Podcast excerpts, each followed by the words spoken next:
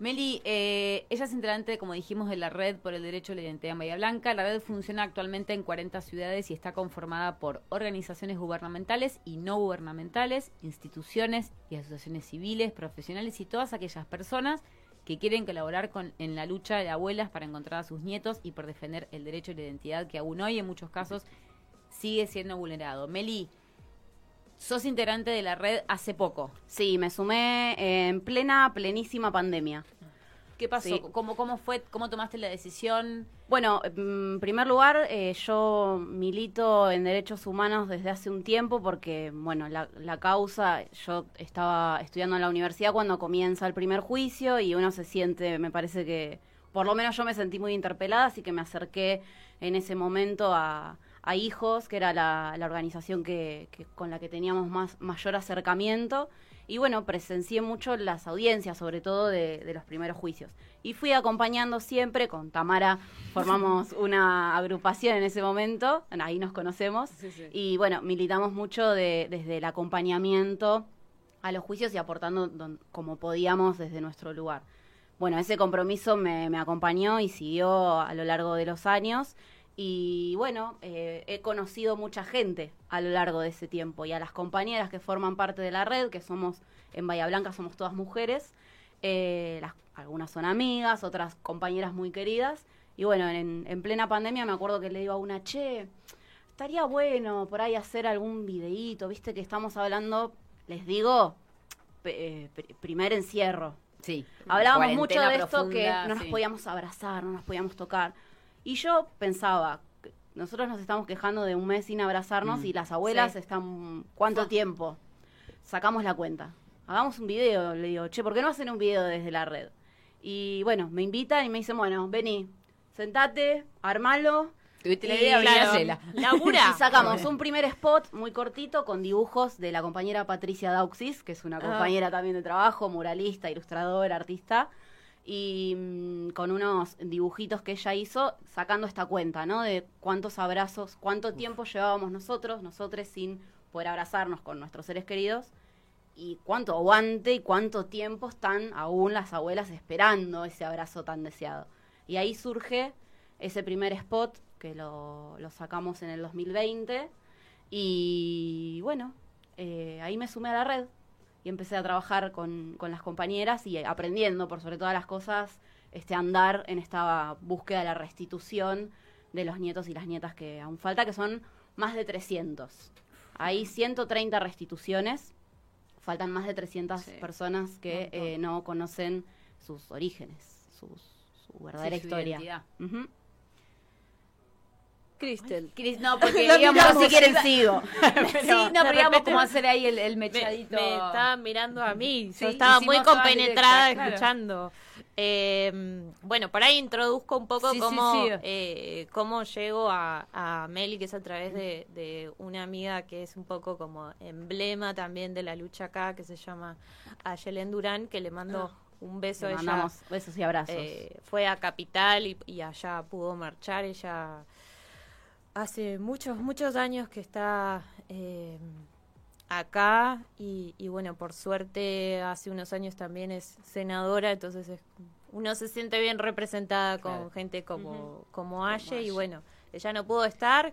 Me dijo, bueno, déjame ver que, que averiguo quién de la red puede ir y, Y ahí pudo acá- Melinge. Acá estoy. Acá estoy, sí, sí. Eh, me quedaba pensando en, en- en lo que hablábamos al principio sobre la identidad, ¿no? Que nosotras nombramos aspectos eh, que, que podríamos decir básicos, cotidianos. Vos sabés quién es tu mamá, quién es tu papá, qué hora naciste, dónde, quién es tu familia.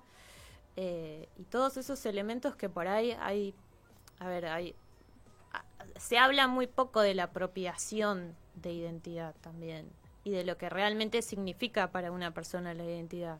Nosotros un poco desde este programa intentamos eh, fortalecer, divulgar todo lo que tiene que ver con la identidad de género, pero la identidad de género es, par- es una parte de lo que quiere decir la identidad y los derechos humanos. Entonces, me parece que pensar las cosas por separado eh, digo, son luchas que tendrían que ir juntas y, y aún hoy cuesta. O es como, bueno, no, no se puede militar todas las causas, eso, el feminismo o derechos humanos, como si Mm. fuesen cosas separadas o, o ámbitos separados de lo que somos. Eh, Meli, ¿cómo, cómo, está, ¿cómo estamos en Bahía? Eh, a ver, eh, recién comentaba Cris eh, al principio del programa que yo es un dato que no sabía, que había habido dos, dos nacimientos Al menos en cautiverio, al menos se, al se menos sabe se al menos sabe de dos. de dos. Sí, gracias eh, a los testimonios en los juicios, vamos por el, no sé si es el octavo o el noveno, acá, bueno, pido disculpas, pero no sé el dato Sí, sí. exacto. Eh, y sobre todo el Este testimonio libro, te lo de, presto para que lo muestres a la claro. cámara. de la escuelita de Alicia Partnoy, que... Mostralo más, eh, mostralo más. Bueno, yo no, no sé. Dame, dame, dame. Dale, dale. Mira, ahí Eh, está. Ahí ahí, bueno, relata Alicia de una manera muy bella realmente ha encontrado Sí. para describir el horror que vivió en su paso por la escuelita y bueno, ahí tenemos eh, la, la certeza de al menos estos dos nacimientos, eh, el hijo o la hija de María Graciela Isurieta y de Graciela Alicia Romero. Están buscando, estamos buscando a las abuelas, en la red, eh, a, a, bueno, entre estos más de 300, 300 personas que todavía no han logrado restituir su identidad, a estos dos bebés nacidos allí en cautiverio en la escuelita. Yo de ese libro quiero mm, Sí. eh, que se note, si lo puedes mostrar de vuelta, eh, la ilustración de tapa, que es eh, dos pies, uno es con una chancleta con una flor y el otro sin la flor.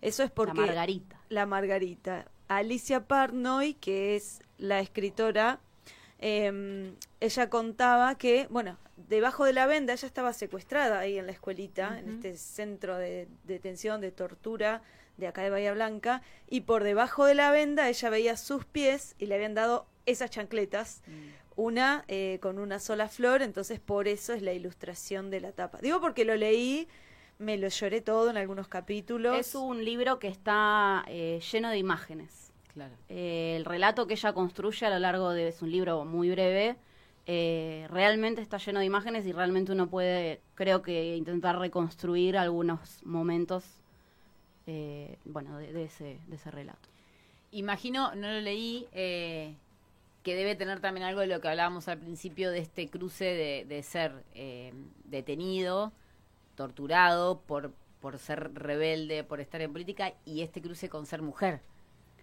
Eh, y, y todo lo que eso conlleva, ¿no? El doble, la doble tortura, el doble, el doble ataque hacia esa identidad. Sí, sí, yo no recuerdo ahora muy fielmente si hay relatos, creo que no, de, de torturas específicas. Acá en este eh, libro, En tormentos eh, a... Sí, o digo en general también Sí. por ahí, en el, si en los ju- en- cuando estudió en los juicios y demás, digo esa parte No, sí, por supuesto, los testimonios, eh, bueno, de hecho... son cosas que no se hablan tanto, digo, ¿no? Claro, nosotras tenemos la suerte de, de tener a una abogada que forma parte de la querella en los juicios de Bahía Blanca, que es Mónica Fernández Abello, que es una gran abogada y además es militante feminista.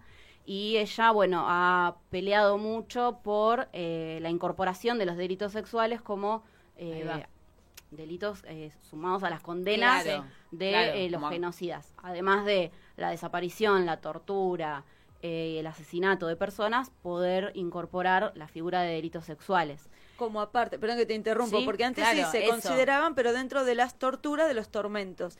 Y Mónica lo que está haciendo es, bueno, sí, pero esto es aparte, era una forma más, Claro, una forma eso. particular. Claro, costó, padecía- sí. costó y cuesta mucho como dimensionar que formó parte de ese plan estratégico Claro. y sistemático de eh, la aplicación de torturas en este plan sistemático de exterminio de personas.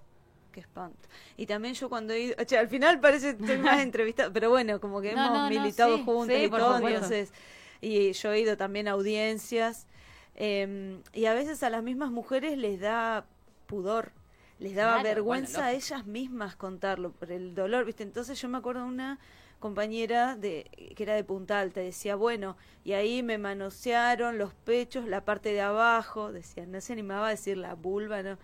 Y Sí, también son juicios orales y públicos donde sí. asiste mucha gente y bueno, es muy Sí. difícil poner en palabras, independientemente de que es el momento en el que hay que hablar, bueno, es Mm. eh, extremadamente duro.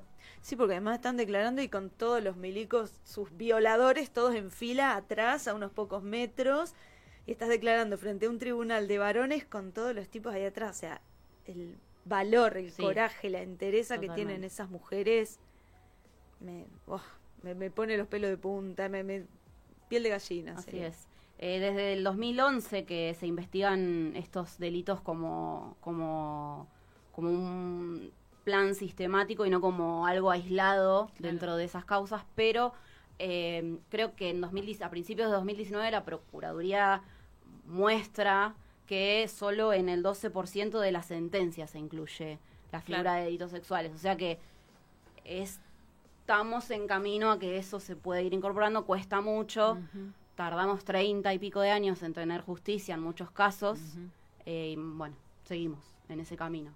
Sí, aparte no creo que haya, o sea, no sé, no, pero digo, creo que todas las mujeres que, hay- que hayan estado eh, en cautiverio, torturadas, deben haber tenido eh, violencia sexual también. Digo, Sí. es como la mujer es considerada siempre eh, ahí como un motín de guerra, como, o sea, el cuerpo de la mujer siempre está puesto, digo, debe, haber muy- debe ser la, el 99% de los casos, Sí, ¿no? sí, seguramente. Eh, sin casi sin dudas, ¿no? Por el nivel de perversión, por el nivel de de, de, eh, de violencia que, es- que se de lo que sabemos, ¿no?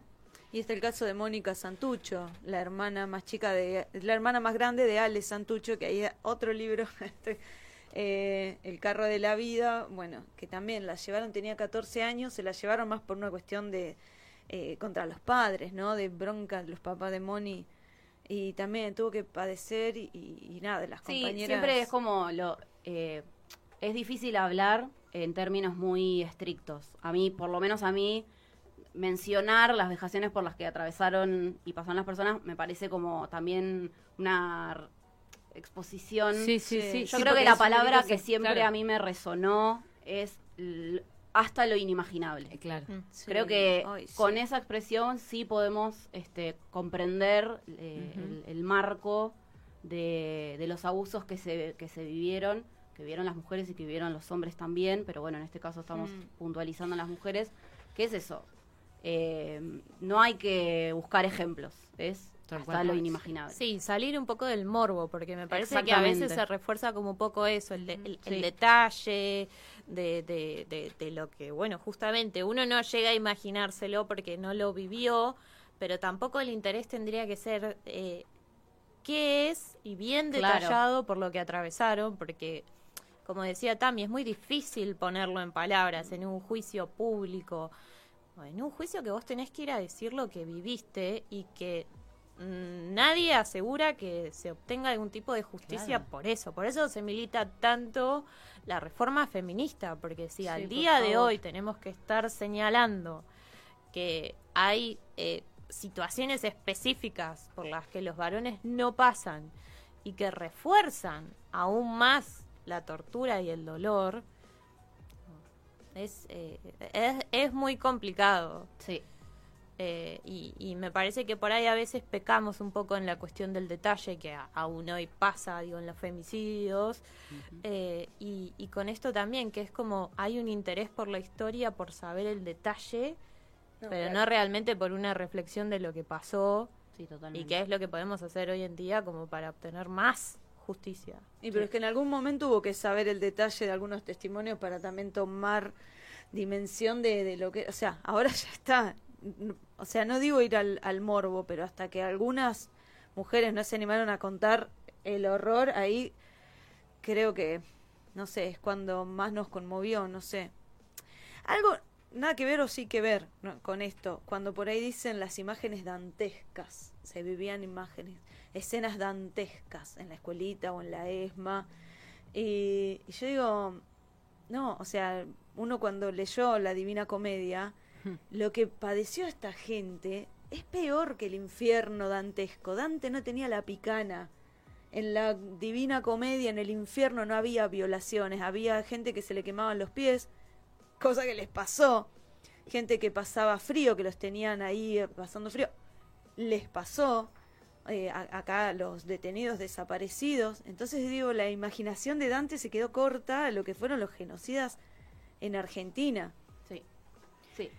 Meli, ¿vos crees que la sociedad bahiense eh, acompaña un poco esta búsqueda? ¿Cómo se sienten dentro de lo que es la militancia, la red, eh, la militancia de derechos humanos? ¿Se sienten acompañados por la sociedad en general? ¿Ha habido un cambio en estos años? Yo creo que mm, es cada vez más el apoyo. Es- a ver, es difícil, conocemos las características de la ciudad. Al principio Tama decía, ¿no? Bueno, sí, es una ciudad muy conservadora, muy atravesada por las instituciones más religiosas, todas. Todas. Eh, por, eh, bueno, las fuerzas militares y demás. Yo creo que eh, a mí me parece que hay un recorrido generacional. Mm. Están las abuelas y las madres, las eh, militantes de esas épocas, las desaparecidas, las sobrevivientes y quienes venimos después de ellas, que no perdemos el hilo y la brújula y la búsqueda. Entonces, siempre hay esperanzas de que eso se refuerce, de que eso siga creciendo. Yo creo que es indiscutible que hubo gobiernos que acompañaron, eh, el gobierno de, Néstor Kirchner, sobre todo en el inicio, el de Cristina, acompañaron un montón los procesos de justicia.